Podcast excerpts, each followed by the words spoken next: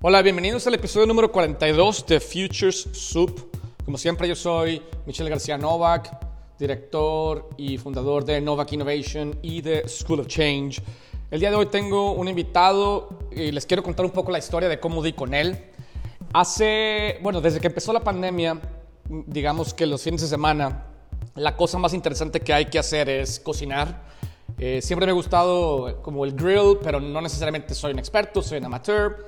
Eh, y, ahora con la pandemia, pues digamos que prácticamente todos los sábados me gusta ir a comprar eh, al súper carne o pollo o salmón o langosta o lo que sea y cocinar. Y de, pasada, ahora que voy al súper los fines de semana, hago el súper de lo que voy a cocinar, pero también pues me compro algunas cosas para mí que me gustan, que normalmente mi esposa no, le pido, ¿no? Cuando ella va al súper. Entonces, entre esas cosas, pues está el café. El café a mí siempre ha sido eh, súper especial para mí. Desde que yo era chico, mi mamá eh, me daba café tanto para desayunar como para cenar. Desde que tengo uso de razón, la verdad yo creo que eh, no era la mejor idea no darle a un niño de 3, 4 años café de desayunar y de cenar. Y, pero, pero entonces se volvió como algo muy, ¿sabes? De una memoria muy especial. Eh, siempre mi mamá compraba eh, una mezcla de Córdoba y caracolillo y lo hervía en esas, en esas cafeteras para hervir que antes había y, me acostumbré a ese sabor. Y, el café, pues todas las mañanas, como yo les he platicado antes, me tomo un litro de café prácticamente en mi, en mi prensa francesa. Y, y, entonces caminando por, las, por los anaqueles del HEB, ¿no? este supermercado que está acá en el norte de México, me topé con una bolsa de café. Como siempre, y siempre les digo, ah, para mí el diseño en los productos de consumo siempre ha sido importante. Yo creo fielmente en que la experiencia de, de un producto viene del desempeño funcional, pero también del desempeño emocional. Entonces esta, esta bolsa es una bolsa blanca y me gustó un montón y la vi y tenía, tenía, se veía que había amor en el, ¿sabes? En el producto. Y sin fijarme compré dos de esas bolsas, ¿no? Y me las traje a mi casa y me di cuenta que estaban muy buenas. Eh, la verdad me encantó el sabor y, insisto, no soy un conocedor del café, pero pues soy una persona que al menos empíricamente ha tomado café todos los días, absolutamente todos los días de su vida. Entonces eh, me encantó y, mi esposa cuando vio la bolsa me dice, ah, mira, qué padre que compraste café Cali. ¿No? He visto que, porque mi esposa seguía mucho por lo que, por lo que ve en, en social media, ¿no? he visto que hablan mucho de él y dije, ah, qué padre. Y entonces he estado pensando en la importancia de entender y conocer a los emprendedores mexicanos que hacen cosas buenas, que, que hacen cosas con amor, que hacen cosas con calidad. Y, y, por eso decidí buscar a Pascual Castillo, a Pato Castillo, ¿no? que es uno de los cofundadores de, de Cali Coffee Roasters. Y nos contó la historia de Cali Coffee Roasters. Y es una historia de emprendedurismo, es una historia de, de, familia, es una historia de cariño por el café, es, un, es una historia de propósito que yo creo que les va a resultar súper interesante mi entrevista con Pato. Eh, voy a estar analizando algunas de las cosas que Pato dice en el camino, eh, sobre todo para darle contexto a sus comentarios y poderlos relacionar con temas como propósito, con temas como estrategia, con temas como crecimiento, etcétera. Y estoy seguro que van a disfrutar mucho esta entrevista.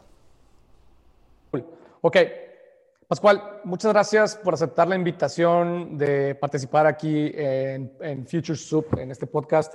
Eh, fíjate que yo te platicaba hace rato, eh, tenía rato pensando en, la, en, buscar la oportunidad de platicar con, con ustedes y, y, eh, admiro el trabajo que han hecho, lo que conozco de él y creo que vale la pena como empezar a, a, encontrar gente como ustedes que están haciendo las cosas bien, que platiquen su historia, creo que eso puede eh, inspirar a otras personas y sobre todo creo que pone, pone la vara como de, cosas bien hechas para, para, que otros busquemos hacer también las cosas bien.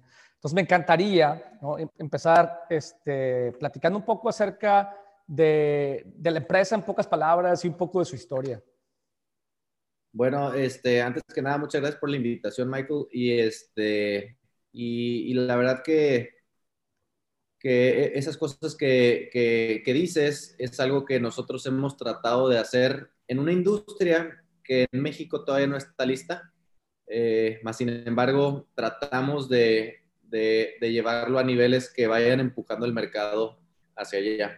Y te platico eh, el tema de cómo empieza Cali, eh, el tema de por qué se hace Cali y qué significa Cali. Eh, para mí en lo personal es un proyecto que, que, llegó a llenar mi vida en el, en el tema profesional, empresarial y como persona. he emprendido otros negocios antes que siguen operando y son exitosos, pero, pero me ha llenado de una forma distinta y te platico el por qué. Eh, mi papá se dedica al café de toda su vida, eh, hace más de 35 años. Le dicen Don Café. Eh, y él siempre estuvo pegado al campo, siempre estuvo eh, pegado al productor, siempre fue un hombre de trabajo en las zonas marginadas donde, donde le digo, donde realmente casi nadie quiere estar. Él ahí estuvo y estuvo, y ha estado por más de 30 años y eso tiene un valor bastante importante. Y pues obviamente en el, en el crecimiento en el, en el, que yo iba teniendo en mi mundo empresarial, eh, que lo empecé aquí en Monterrey, pues estaba yo muy distante de, de obviamente lo que sucedía eh, en, en, Chiapas eh, con la industria del café que mi papá llevaba. Em, con el tiempo, uno de los, de los socios fundadores, que es mi cuñado, Juan Carlos. Este, estoy casado con su hermana. Eh, empezamos a platicar de proyectos que pudieran llevar el tema del café, hablando en voz alta un montón de cuestiones que no, no se parecían a lo que ahora es Cali. Hasta aquí hay dos puntos importantes que Pato ha mencionado. Uno, el hecho de la autenticidad con la que nace este negocio. ¿no? Su papá siempre ha estado metido en la parte de los insumos del café, del campo, etc. Y por otro lado, el segundo punto que quiero resaltar es cómo cuando una idea nace, no necesariamente nace redonda, no nace siendo en lo que se puede convertir. ¿no? Y eso es algo importante que, que vale la pena subrayar. Creo que los emprendedores necesitamos entender esas dos cosas. Por un lado, siempre emprender negocios en, industrias que son afines a nuestros valores, a nuestra historia, a nuestra familia, a, nuestro, a quienes nosotros realmente somos. Y por otro lado, entender que las ideas se empiezan de una forma y conforme las vamos metiendo en acción, se van refinando y nos van llevando a lugares que, que inicialmente no nos imaginábamos. Simplemente tratar de exponenciar el tema del café mexicano en, en algún producto que fuera a terminar sin saber cuál iba a ser, ¿verdad?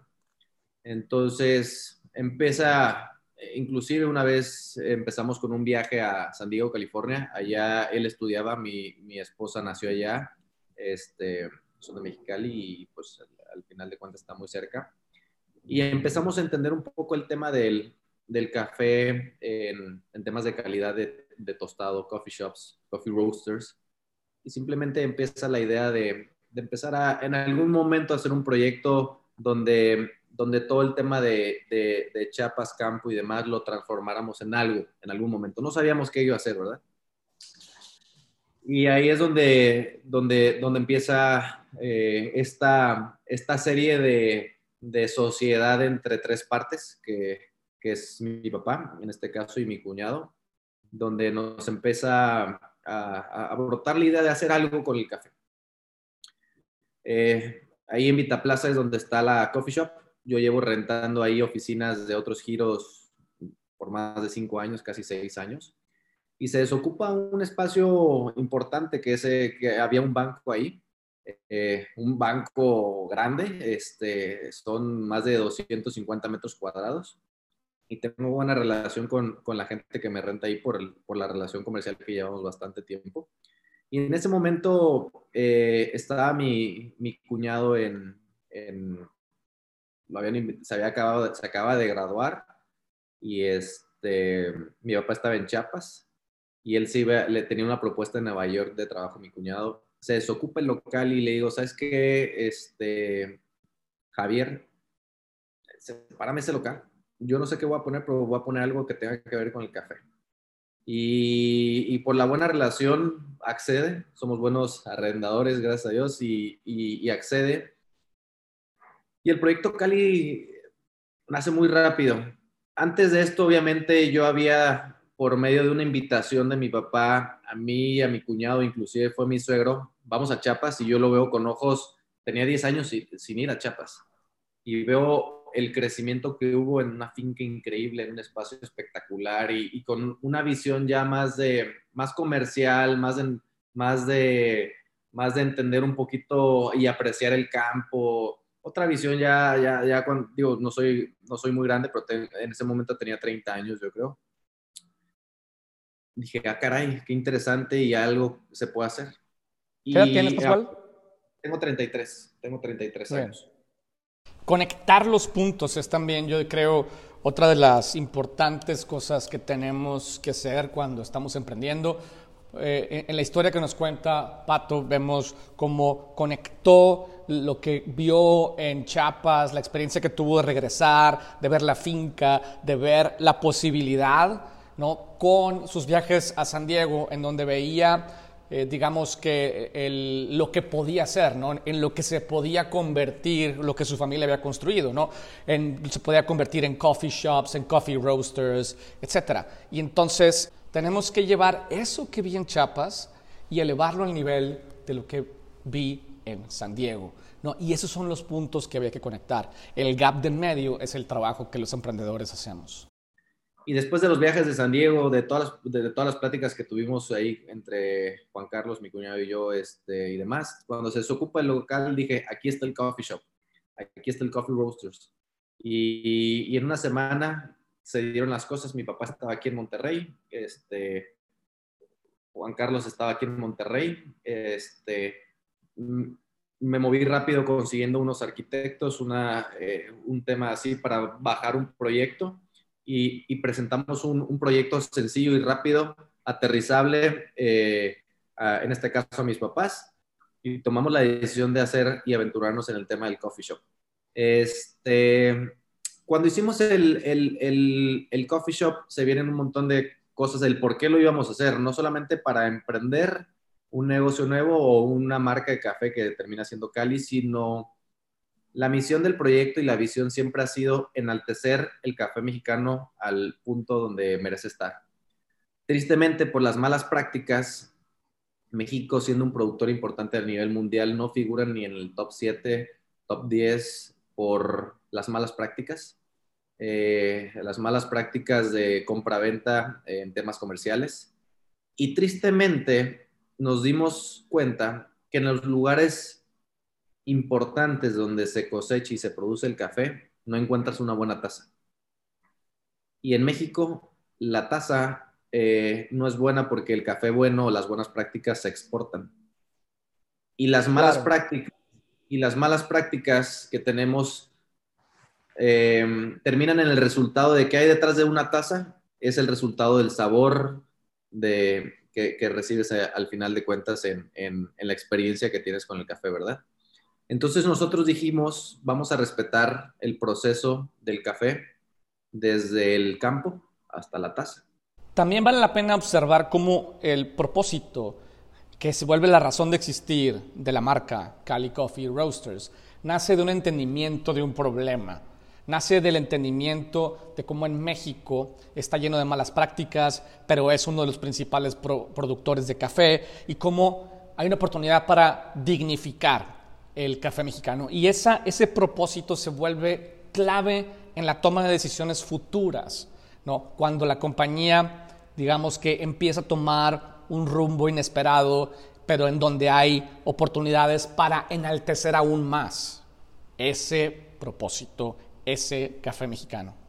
Y pocos saben el proceso del café y hay una desinformación importante en lo que significa el café porque nadie hasta ahora hay una nueva ola que le empieza a dar esa, esa importancia al café en qué hay detrás, de dónde viene el café. El café es una fruta. Eh, cuál es el proceso del café. No es como que ya llegas y lo tuestas y ya está listo. No, no, no, no. Ese es, esa es una parte que desde antes hubo una, un vivero.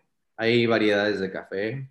Hay, hay procesos desde la pizca de piscar el, el, correcto.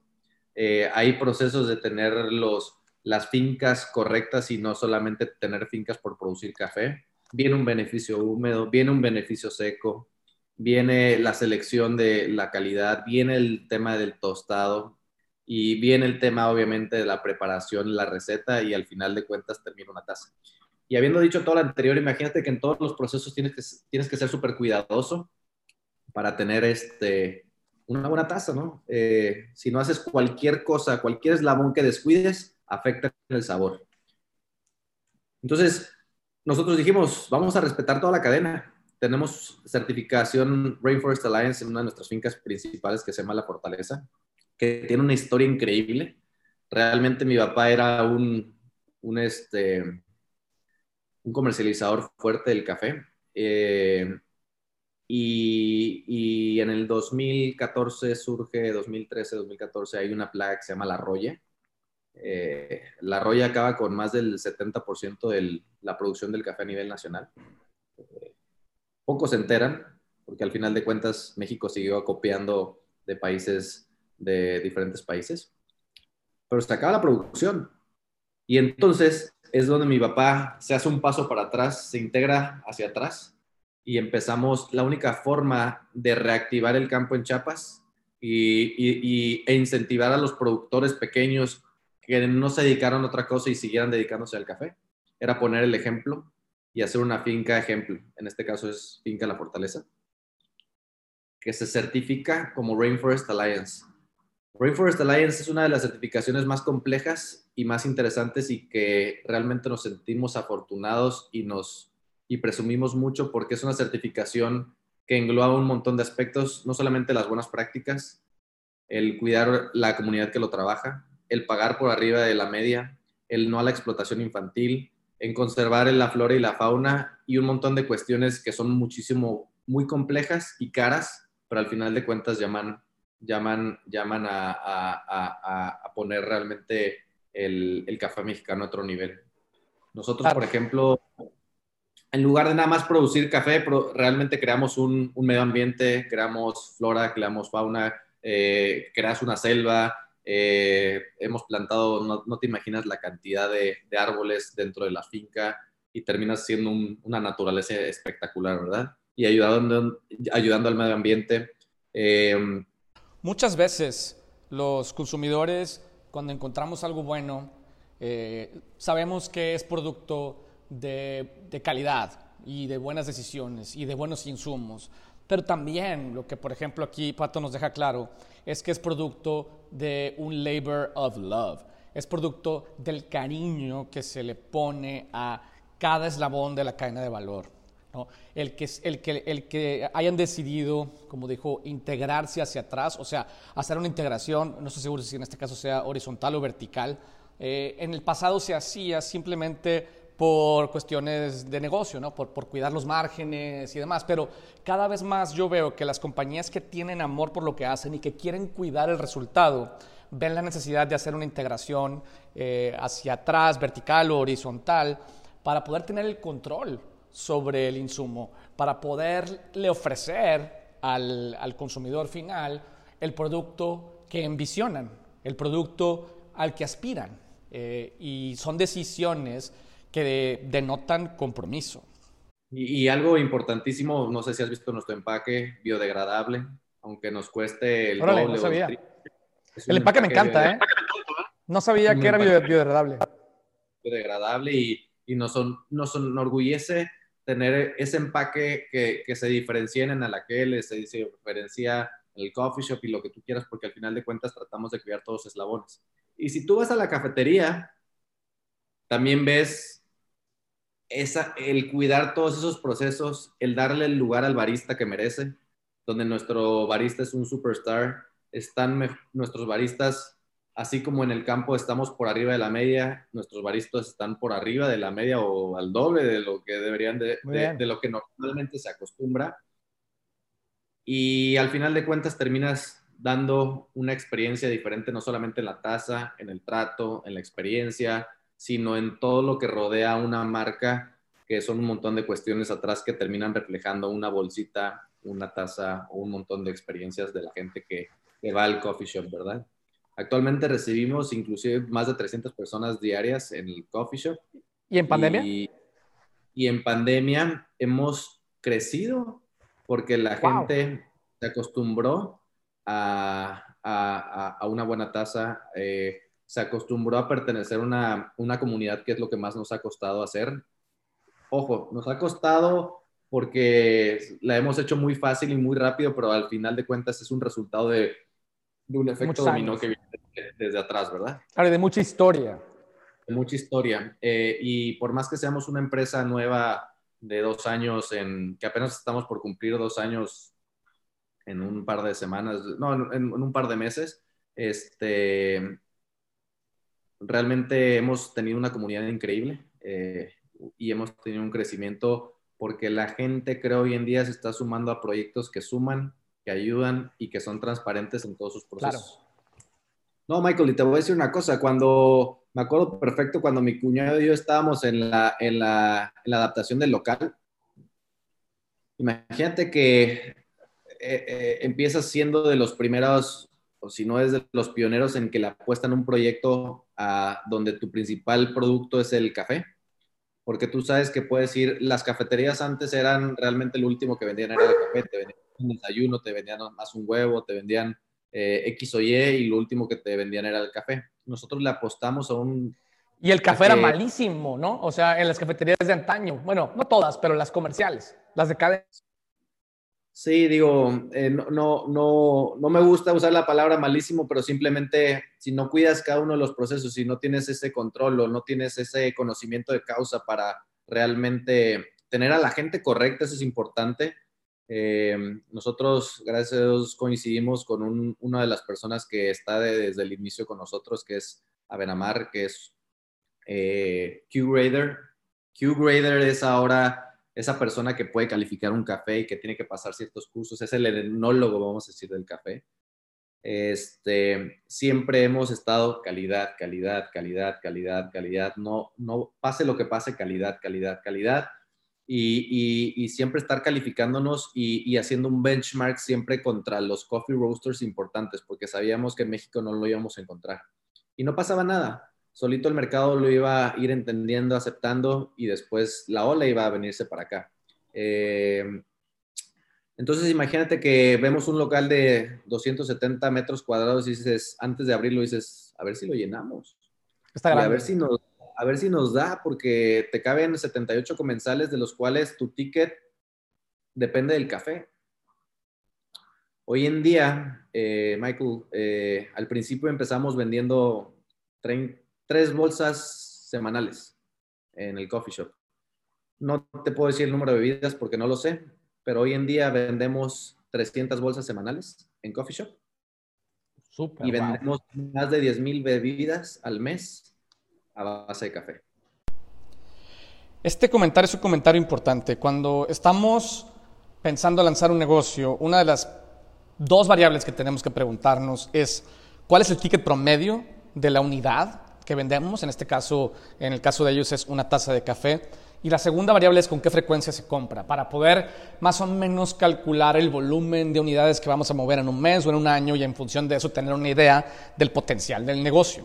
Eh, en el caso de ellos, eh, le apostaron a, a un producto cuyo precio ticket promedio, al menos en el mercado normalmente, pues no es necesariamente alto pero que sí veían que había una tendencia que estaba elevando la disposición de pago del mercado eh, cuando se ofrecía un producto de calidad. Y esa, esa tendencia y ese compromiso con la calidad pues los llevó a poder tener el ticket adecuado en el volumen o frecuencia de compra correcta para tener un negocio sostenible. Eh, Súper bien. Rompiendo paradigmas, en el sentido de que no en nuestro coffee shop no encuentras una bebida, un frappé, no lo encuentras. Todo el café va, que frío va en las rocas. Eh, imagínate al principio, es que no tienes frappés, no, no tenemos frappés, es en las rocas. ¿Por qué? ¿Eso porque, tienes, pierdes propiedades, o sea, no es una vida de café, trae todo menos café y si, y si no trae el, el, el, jarabe, eso no se hace consistente y al final... es un postre, digamos, eh, para, en, otros, en otros contextos realmente, más que, más que una experiencia de café, es un postre. Sí, total. Y, y, y tuvimos la ventaja que nos metimos a un tema eh, complicado, vamos a decir, restaurantero, no somos restaurante, pero al final de cuentas servicio al cliente que con el tiempo le hemos... Es complicado. es complicado, le hemos ido entendiendo, pero cada vez hemos aterrizado un mejor proyecto y cada vez vendemos más bebidas, la gente cada vez se apasiona más del coffee shop, de la marca, entiende y, aprecia el, el, café y al final de cuentas, cuando, cuando realmente conoces un buen café, no regreses a uno malo. Esa es la realidad. Porque Totalmente hace, hace poco fuimos, hace un par de años fuimos a una convención ahí en importante que se hace, que se llama Sintercafé en Sintercafé, creo que se llama Sintercafé en, en, Costa Rica, que es una convención triple A donde van productores grandes, tostadores grandes, marcas importantes y demás. Y un señor lo relataba muy bien, decía, antes el café era café. Nadie sabía que era más que café y no, no buscabas notas, no buscabas calidades, simplemente querías tomarte tu café. Hoy en día el café ya no es eso, el café realmente ya empiezas a buscar de dónde viene, hacia dónde va, qué notas tiene, qué calidad es, puedes detectar qué, qué, taza te gusta y qué no. Al final de cuentas, cada quien le gusta su taza, ¿verdad? Hay, hay gente que le gusta su taza con, con azúcar, hay gente que con leche, hay gente que negro y demás, eso se respeta, pero cada vez hay más cultura cada vez se consume mejor café en casa, cada vez la gente se da cuenta que lo mejor es el café fresco, eh, que tienes que comprar el café en grano y después molerlo en tu casa. Molerlo en tu casa. Aunque sea en la licuadora, La licuadora, pero... Yo lo muelo en la Thermomix. Imagínate que hoy en día hay, hay, hay culturas em, en Asia, por así decir, que compran el café en oro, o sea, antes del tostado, están su café y lo consumen. O sea, en casa. Ya, ya, ya, hay, ya hay lugares que hacen eso y que tienen eh, micro, micro, micro roasters, ¿se de cuenta? Y para uso eh, en casa. Y, claro, y, tú puedes encontrar el grado de roasting que a ti te gusta y súper customized. Y, y, ahí obviamente en el área de tecnología hay ciertos roasters donde en ciertas aplicaciones hay curvas de tueste eh, que, que ciertos eh, head roasters ponen y demás, entonces tú puedes tener sus curvas y usarlas y, y experimentar diferentes notas de acuerdo al, al, al, al, tostado que le des a tu grano, ¿verdad? Pato aquí está hablando de un tema súper importante. Lo que quiere decir es que estas tendencias que ellos veían venir de, de, cómo la gente le está apostando y quiere mejor taza de café, cómo en casa se consume mejor café, cómo la gente está adquiriendo equipo para poder customizar el café al, tostado que, a cada quien le gusta, son tendencias que claramente favorecen el negocio que ellos estaban empezando.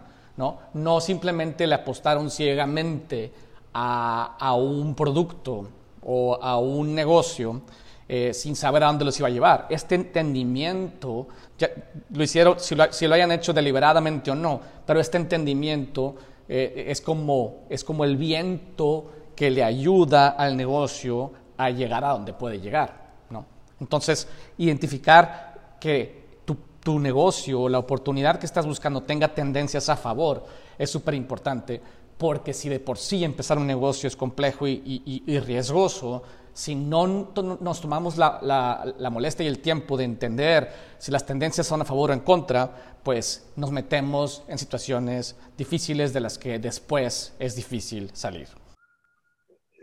Fíjate que eh, cuando, cuando empezamos el proyecto, como, como lo mencioné antes, la, misión siempre fue la misma, eh, respetar, respetar el producto, respetar el café, respetar el campo, respetar literalmente lo que le dijimos a, la gente que se incorporó desde los baristas. El resultado de lo que ustedes hagan en, su, forma de operar, de recibir a la gente y de entregar la taza, es el respeto que le tienen a la gente de Chiapas, que se despertó a las 4 de la mañana para piscar, levantarse y demás, ¿verdad? Y eso para nosotros es lo que nos motivó a hacer este negocio. A la pregunta que tú me dices, el fin del proyecto es importantísimo, que nunca en una primera fase, nunca fue el tema económico. Nunca fue, vamos a poner esto para ganar lana. Siempre fuimos motivados por crear un concepto que enalteciera el café mexicano y eso nos ayudó a crear una comunidad interna de la gente que se incorporó al proyecto, se enamoró del proyecto y refleja el proyecto de la forma en que lo hace para después poder generar una comunidad externa que fue apreciando el producto y que se fue casando con la marca. Eso nos lleva, este, Michael, a que literalmente nosotros dijimos cuando empezamos, qué padre el día de mañana ver nuestra marca en un anaquel, pero nosotros no vamos a buscar un anaquel, vamos a esperar a que nos busquen porque se den cuenta. Bien. o sea, eh, digamos que los retailers se acercaron con ustedes para vender sus bolsas en, en el súper.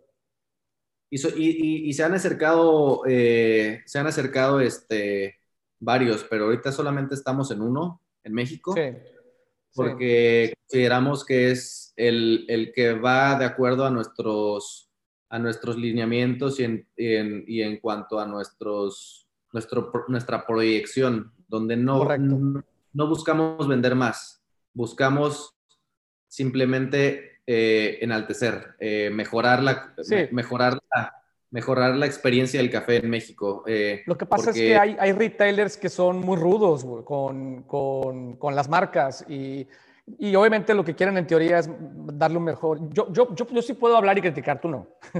Pero este, yo los conozco y han sido mis clientes y demás. Pero son muy rudos con el margen y, y a lo mejor esas son las... O sea, si ese es el canal y el canal va en contra de lo que tú quieres lograr, pues entonces ese canal no lo usas. Totalmente, que al final de cuentas la decisión por entrar con el, en el retail donde estamos es porque eh, antes de querer ellos hacer negocio, ellos decían, lo que queremos hacer con ustedes es mejorar el anaquel de café y llevarlo a un siguiente nivel. y mejorar ese retailer entiende, porque es un buen retailer y yo siempre voy ahí, eh, entiende que que tener un buen café va a atraer gente y el negocio va a venir a lo mejor de otras categorías de productos o de otros tiers de productos. ¿no? Y a lo mejor no le saco tanto a un café este, premium, pero mantengo el tráfico de cierto perfil de cliente. Total, y, eso fue lo que nosotros entendimos, por eso entramos a ese retail. Eh, tenemos ocho frentes en la mitad del anaquel, donde es al final de cuentas tenemos el mejor frente y, tenemos una rotación que va creciendo considerablemente. Ahora, todos los esfuerzos que hemos hecho en cuestión de empaque, de trazabilidad, del respeto en el tema del, del tema de mm, donde tostamos, tenemos un centro de producción en forma, eh, con temas de inocuidad muy puntuales, certificación Rainforest Alliance, eh, empezando una certificación de Global Markets y demás. ¿Va por qué? Porque sabemos que estamos en México donde debemos de estar, más sin embargo vamos a competir con el objetivo de, posicionar el café mexicano ante los grandes roasters. Grandes roasters no, no, no significa que sean gigantes y que tengan presencia en todo el mundo, sino en los roasters que hacen bien las cosas y que están en anaqueles importantes en supermercados o retails, que en este caso están en Estados Unidos eh, y, y digamos que también Europa. Entonces, Cali este año empieza a entrar en, los próximos dos meses, mes, empieza a entrar a los, a los, a los clusters A de, café especialidad en los anaqueles importantes de ciertos supermercados en, Estados Unidos, siendo el primer coffee roaster mexicano que entra a competirle a, las, a los roasters que siempre hemos querido eh, competir para enaltecer el café mexicano, donde ahora sí nuestra bolsa, que quizá en el, anaquel, en el aquel de acá está es tres veces más cara o cuatro veces más cara que la mayoría del anaquel, allí está el nivel de los que realmente eh, competimos, ¿verdad?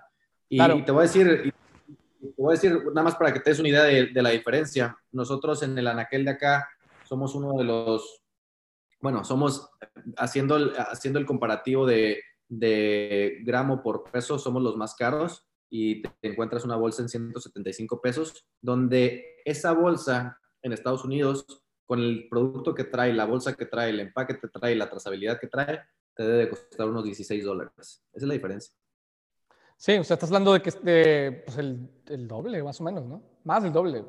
Y, y, y, y, esta cosa que te digo no es para estar allá para hacer más, para tener más margen. Al final de cuentas hay un, costo de operación fuerte. Definitivamente. Simplemente que la gente de allá realmente aprecie un poco más o está más culturizada en, en, en, en, el tema del café. Ahorita viene la ola muy fuerte para acá, ¿verdad? Para México. Esperemos llegue lo antes posible. Pero, pero sí, definitivamente eh, es, es hemos tenido muchos conflictos en el tema del uso del lenguaje, eh, porque al final de cuentas, si la misión es enaltecer el café mexicano al, al, al, lugar que merece, tienes que tratar de hablar un idioma universal. Y, y, nuestro idioma termina siendo el spanglish, hablamos de repente inglés, español, porque nos consumen un, eh, un mercado que termina siendo internacional. Entonces, este, es algo, es algo que hemos trabajado mucho en la comunicación, el social media le metemos demasiadas ganas, tenemos gente súper apasionada interna que, que, que, tratamos de dar mejor mensaje a la gente para que pueda, siempre lo decimos, por más de que le echemos ganas, no puedes vivirlo si no vas a Chiapas con nosotros, si no vas al centro de producción, si no, estás, si no te platicamos qué hay detrás del coffee shop, que el, todo lo que se maneja internamente, pero bueno, tratamos de de un resumen eh, a través del social media y, de los medios estos que, que, pueden entender qué hay detrás de Cali, ¿verdad? ¿Qué hay detrás de la Cali? Oye, una pregunta que hasta donde tú te sientas cómodo respondiéndomela. O sea, yo, la impresión que tengo es que ustedes querían enaltecer el café, empezaron por el coffee shop, eh, el coffee shop los llevó a la naquel, ¿no? y, y, la pregunta es, ahora que ya pasaron por ese proceso, en la opinión de ustedes, ¿no? La misión de, enaltecer el café. Eh, ¿En dónde tiene mayor oportunidad y mayor impacto? ¿En el aquel o en el coffee shop? Fíjate que, fíjate que eso es una de las cuestiones que ahorita, eh, bien padre, ¿no? Eh, mi cuñado y yo, este, que somos los que estamos al frente de este proyecto y los que estamos full time metidos en para dónde va Cali, qué hace Cali, qué, qué, qué, qué demás. Mi papá está muy fuerte, obviamente, en la parte de, del campo, de chapas, de la producción, de materia prima para acá y demás. Tomamos la decisión, este, Michael, hace una decisión que no pensábamos tomar hasta mucho después, de sumar a alguien más al proyecto. Y, y sumamos a, a, Miguel Gómez. Miguel Gómez es un socio que se incluye a Cali porque cojeábamos de una cuestión que era el tema financiero y el tema de, números, que para nosotros es más importante que, que llegara una empresa fuerte y nos absorbiera. Decíamos, mejor vamos a, vamos a asociarnos con una persona que entienda de números eh, para poder tomar ese tipo de decisiones. Entonces, cuando se incorpora, empezamos ya realmente a analizar la empresa hacia dónde tiene que estar y cada vez vamos entendiendo el mercado en el que tenemos que ir dando los siguientes pasos un poquito más firmes. Ya llegas a un punto donde, donde empiezas a crecer, a, a no tostar in-house nada más para un coffee shop, sino para retail. Si después estás hablando de que ya no vas a vender una tarima, sino 20 tarimas o un tráiler, y después cuando entras a Estados Unidos, pues vas a vender 10 trailers mensuales, por así decir, y, cuando dices, oye, pero el, el, todo empezó por medio de un coffee shop, ¿cómo lo replico y dónde lo replico? Entonces realmente tienes que analizar la empresa ya a, otro, otra escala, otro nivel y tomar decisiones. Y tomar decisiones respaldadas, eh, respaldadas por temas financieros, temas eh, de inteligencia, en el tema del, de, de, de, ahora sí, de una segunda parte donde decía el dinero al principio no lo era todo, pero después tienes que empezar a tomar decisiones porque por una mala decisión puedes, puedes ya perder todo el camino recorrido, ¿verdad? No, y te riesgo la misión de, de enaltecer el café, ¿no? Eh, este mexicano. Esa respuesta eh, me encantaría dártela. Eh, sí, te la puedo, sí te puedo decir que hemos entendido que no queremos replicar y ser las, hacer las 500 coffee shops hoy en día porque si tú un día vas a un coffee shop nuestro, dices, oye, ¿por qué no ponen cinco en Monterrey? No, no queremos eso, queremos quizá ahorita, ahorita hoy en día queremos una en Monterrey, una en San Diego, una en Dallas, una en Nueva York, una en DF y una en Guadalajara. Eh, ¿Eso qué hace? Genera más comunidad y al final de cuentas este, nos ayuda a que en el retail entiendan lo que hay, lo que significa esa bolsa. ¿Me explico? Exactamente. Exactamente. Y eso es lo que te iba a decir, porque digamos que poniendo ejemplos medio trilladones, eso fue lo que tuvo que hacer en algún momento Apple cuando tuvo que poner sus propias tiendas, no, porque, no por el negocio del retail, sino porque como su producto era premium y su producto era, era, de mayor calidad, para que la gente entendiera por qué valía la pena pagar más por esa, por esa tasa en este caso. Eh, y, me gusta la idea de decir, ok, o sea, quizá en el proceso ustedes descubren, yo estoy especulando aquí, eh, sobre todo para mi audiencia, que son muchos estudiantes y así, este, en el proceso ustedes descubren que, que, el, que, el, que el coffee shop es una es un espacio de experiencia que te ayuda a posicionar y enaltecer el producto y, y, el anaquel es donde, donde tienes la oportunidad de llegar a más gente y enaltecer más. El, el, entonces, inicias como una, como una, sabes, como un negocio de hospitalidad y en el proceso descubres que tu, la mejor manera de, de, lograr tu misión está en el consumer product, en el consumer package goods. Totalmente, totalmente. Y eso es lo que nosotros estamos tratando de entender y hacer. Y, y al final eh, inclusive el tema de la pandemia a nosotros personalmente nos ha ayudado bastante. Eh, entramos, teníamos el proyecto de e-commerce que aceleramos y, nos hemos ah, dado cuenta donde, donde, donde Cali eh, nos sorprende porque cuando empezamos e-commerce las ventas se disparan que nosotros decíamos, ¿qué es esto? Pues increíble. Y lo más padre que hoy actualmente el e-commerce digo, creo que puede sonar lógico, pero no era esperado de, nuestra parte, que el 90% de nuestros envíos son fuera de Monterrey. Ahora. Eh, son fuera de Monterrey y, y, eso para nosotros es increíble que gente de toda la República nos esté consumiendo.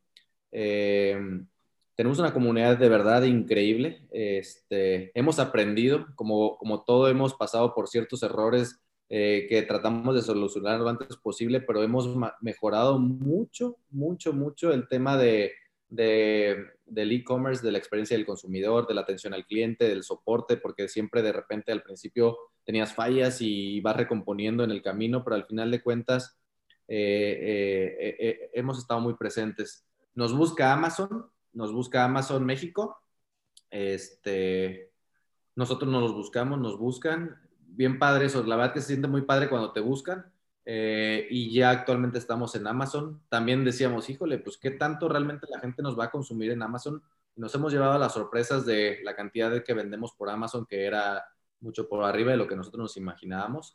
En, en una semana creo que entramos en Amazon USA y, y, y, entramos Retail USA y ya tenemos prácticamente cerrado un local en, en San Diego, California. Este, ¿En La Joya o en San Diego, San Diego? Eh, eh, está en B-Rock, que está entre, pues, muy cerca de La Joya. Este, no, eh, mi cuñado conoce más por allá. No estoy seguro si es dentro o en las afueras de La Joya, pero está en una ubicación increíble. Y, y, tenemos dos socios allá, este, dos socios, más de los que somos aquí, son dos socios allá, que César Gallego y, y Alex Thompson, que Alex también es una persona que ha estado en el tema del, del café, trabajó mucho tiempo para una marca reconocida de Coffee Roasters, entonces estamos siendo un buen equipo de apasionados por el café. Y eso, eso, eso, es, eso es muy importante, este, Michael. Realmente tratamos nosotros de cada persona que se integre a, a, Grupo Toscaf, que es el, nuestra empresa, eh, nuestra razón social, eh, sean gente apasionada por, por lo que hace, por el producto y, que, y que realmente la, es increíble y lo más padre que hemos logrado este, es que si tú vas a Chiapas, no solamente ves los, el mismo respeto hacia, hacia el producto, pero el, mismo ambiente que, que, recibes en Chiapas lo sientes en la coffee shop, lo sientes en el centro de producción y lo sientes con los socios que estamos en Estados Unidos eh, empezando allá. Entonces es, es, padrísimo este, lograr eso y es muy difícil, ¿eh? pero, pero se nos ha hecho muy fácil por, por, por el vibe que hemos tenido, donde siempre la misión es primero la calidad, primero la pasión, primero e-, esas cosas. De hecho, lo que te iba a decir, o sea, ese es, ese es el poder de un propósito claro y un propósito claro y que se vive, ¿no? Atraes a la gente correcta y, te ahorras muchísimos problemas, ¿no? Porque cuando alinear a un grupo de gente a, a, una misión que no comparten, eh, eh, de hecho, en, mi experiencia me ha pasado alguna vez, es un esfuerzo fútil, o sea, no, no, no lo logras. Entonces, si empiezas con el propósito, vas de gane. Y, inclusive Miguel, el último socio en, en, entrar, lo conocimos en pandemia. Todos los días iba al coffee shop, se enamoró de un producto que para nosotros es de lo mejor que tenemos también, es el cold brew.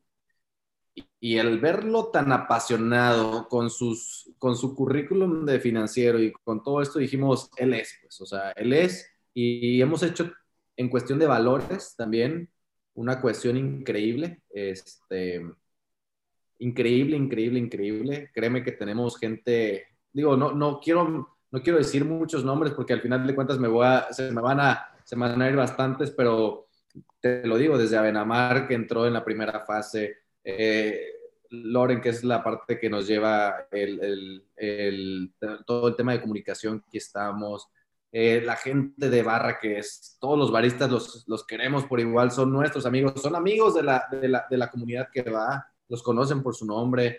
Andreita, que es la chef que realmente nos llegó a ayudar a, hacer la parte increíble que tenemos de panadería y todos los que están detrás. Realmente, es, realmente eso es algo increíble que se ha vuelto una familia y todos guiados con el mismo propósito de, de que nuestra marca termina siendo una experiencia. Y eso significa Cali, ¿eh? eh quizá, quizá eso te lo hubiera dicho al principio, Cali significa, eh, en náhuatl significa hogar.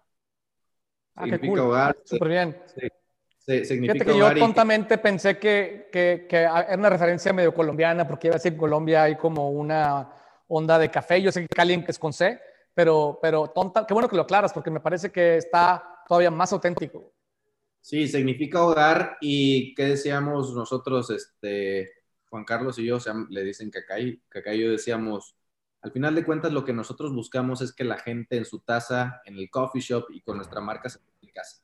Se sienta eh, en, eh, nos, nos, encanta el coffee shop porque de repente puedes ver a cualquier individuo que se siente a gusto, eh, a cualquier persona que de repente tenemos, yo creo, un porcentaje muy alto que van todos los días y que y se refugian en el café para pensar, para estudiar, para platicar, para encontrarse a sí mismos, para leer, X o Y y al final de cuentas es su segundo hogar. A mí me pasa. Yo los diferentes negocios que he tenido, trabajo en Cali todos los días. Eh, es, es, es, es, mi oficina por placer, no por tener que ir. Y al final de cuentas, de repente llega el domingo y, y estoy en mi casa y me siento aburrido, voy a Cali. O sea, es como mi segundo hogar. Y al final de cuentas, no solamente nosotros lo sentimos, sino la gente lo ha sentido, ¿verdad?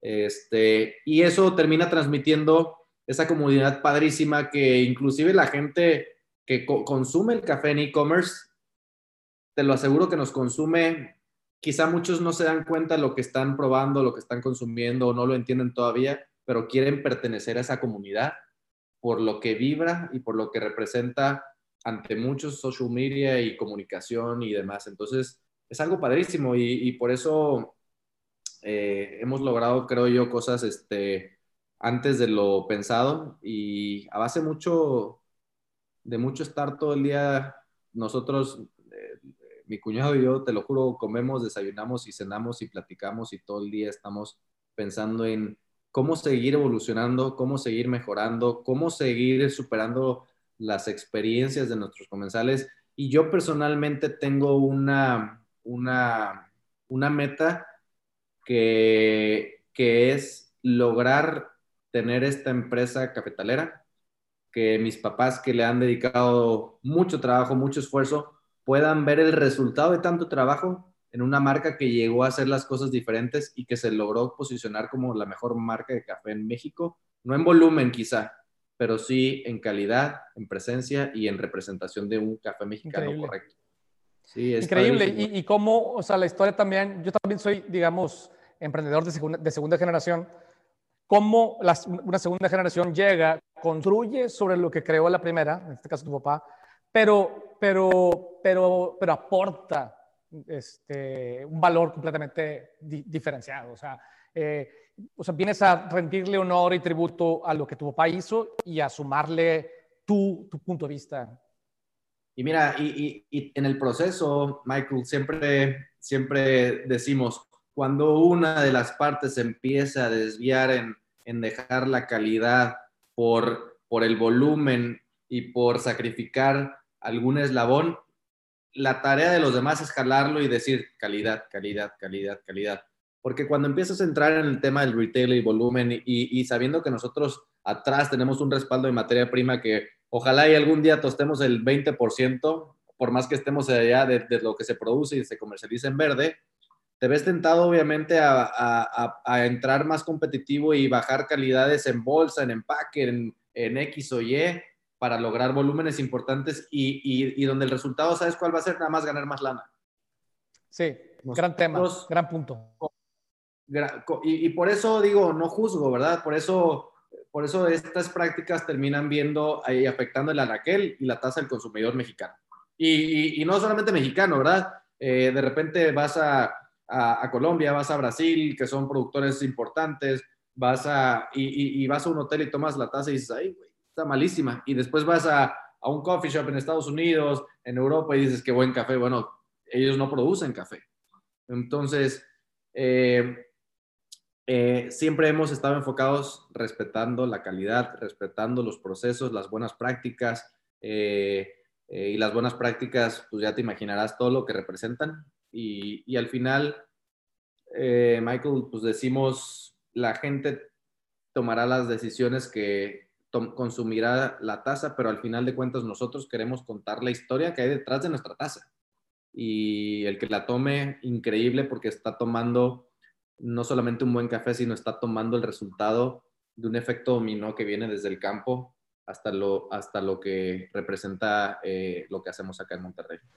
Muy bien. Fíjate que así como a ti te corre café por las venas, a mí me corre eh, diseño por las venas. Y quiero el último punto tocar contigo es, veo, yo no he ido al coffee shop y voy a ir nada más ahora que, no sé, de repente yo le, saco a andar en la calle en, la pandemia, pero veo en el empaque y en, la imagen, en la página web, en, el coffee shop, en las fotos, eh, ¿sabes? Que, que, le apostaron a ese tema y, me gustaría que, que me compartieras qué ¿Qué rol crees que, que tiene eso en, en, en la dignificación de, del café, o sea, en tu, en tu, en tu, en tu misión?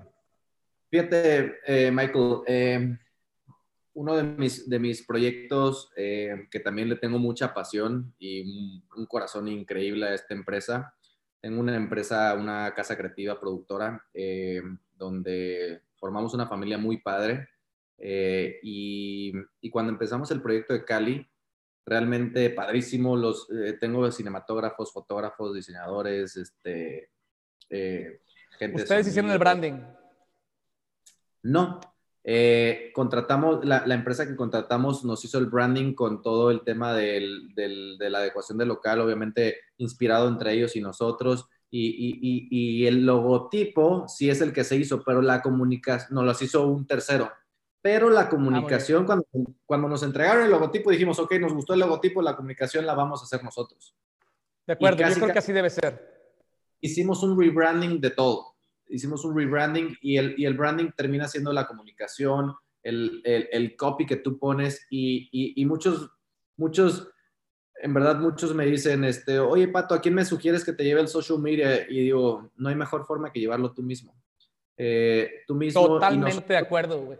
Totalmente de acuerdo. Nadie puede hablar por ti. Nadie puede hablar por ti y, y, la verdad que muy padre, este, siempre, a mí me apasiona el tema del social media, del contenido, de, de, llevar esta perfección en, en, cuestión de comunicación, invertirle realmente a lo que vale el social media, porque hoy en día es tu aparador.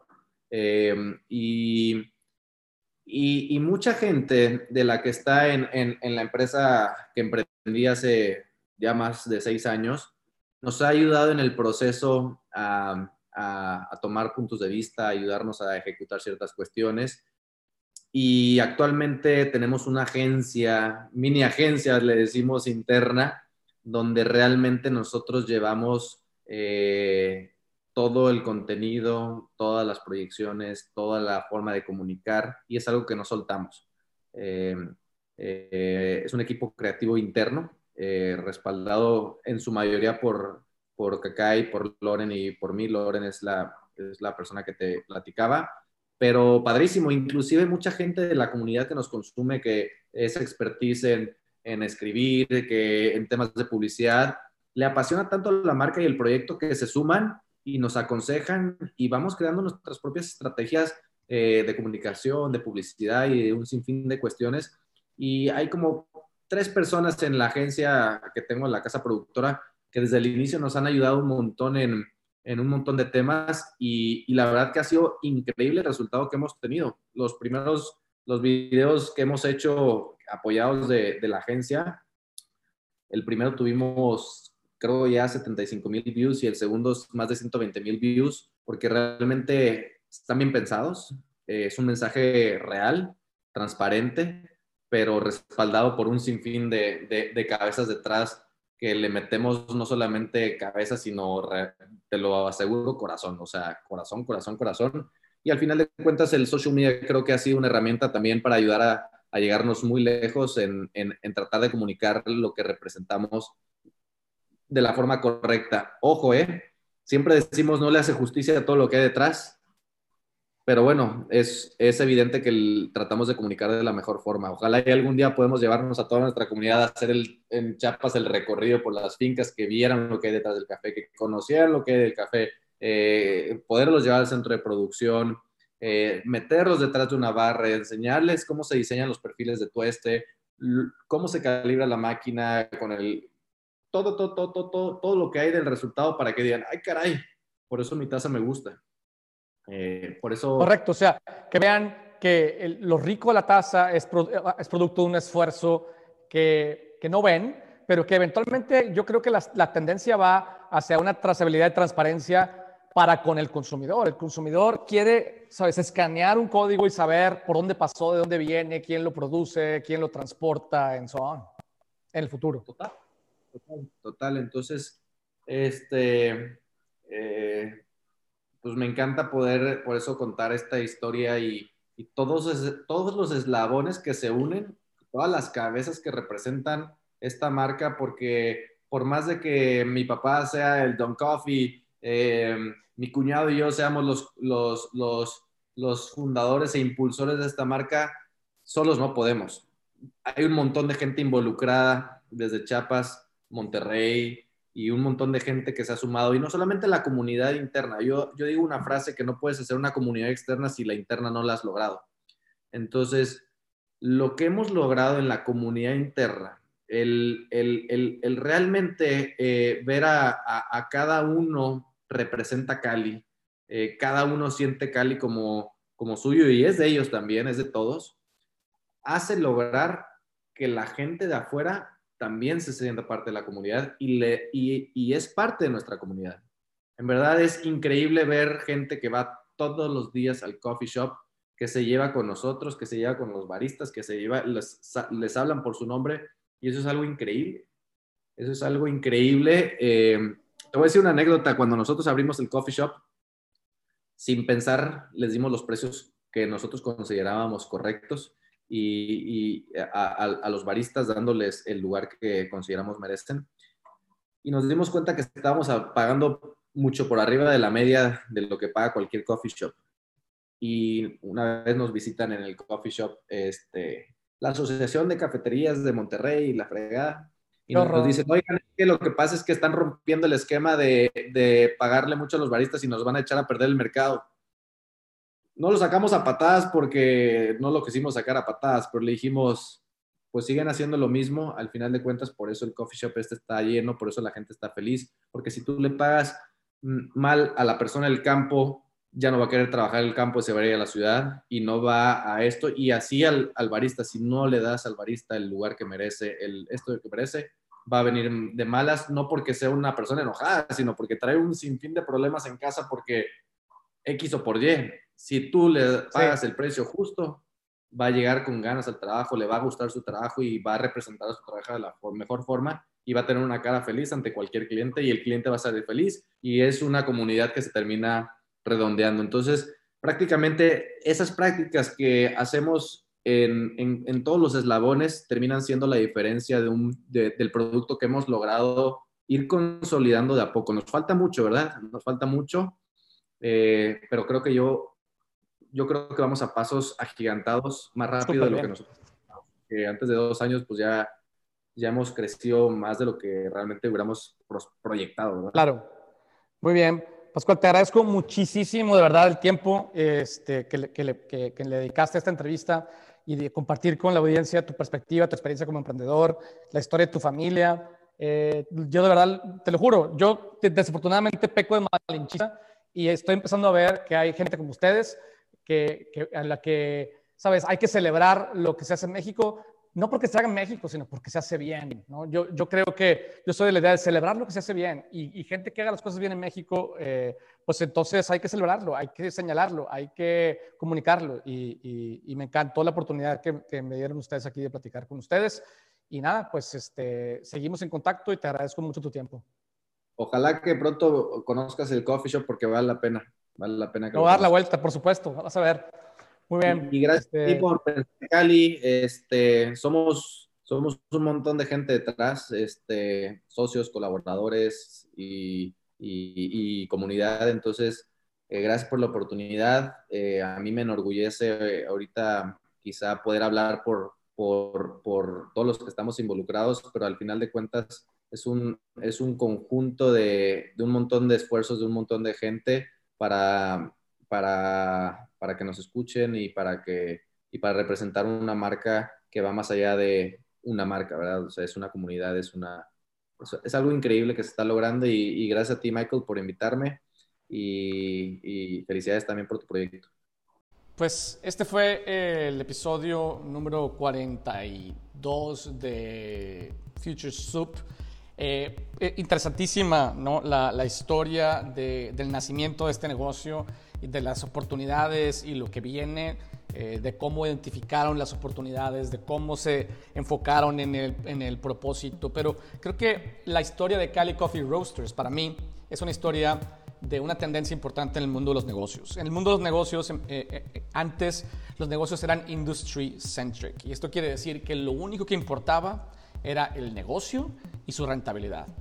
Creo que en los últimos 20 años hemos venido viendo una, una creciente tendencia de cómo los negocios comienzan a ser human-centric o por lo menos user-centric, en donde todas las decisiones se toman en favor del, del consumidor final, lo cual pues también nos lleva probablemente a descuidar ¿no? eslabones de la cadena de valor y a descuidar a los involucrados.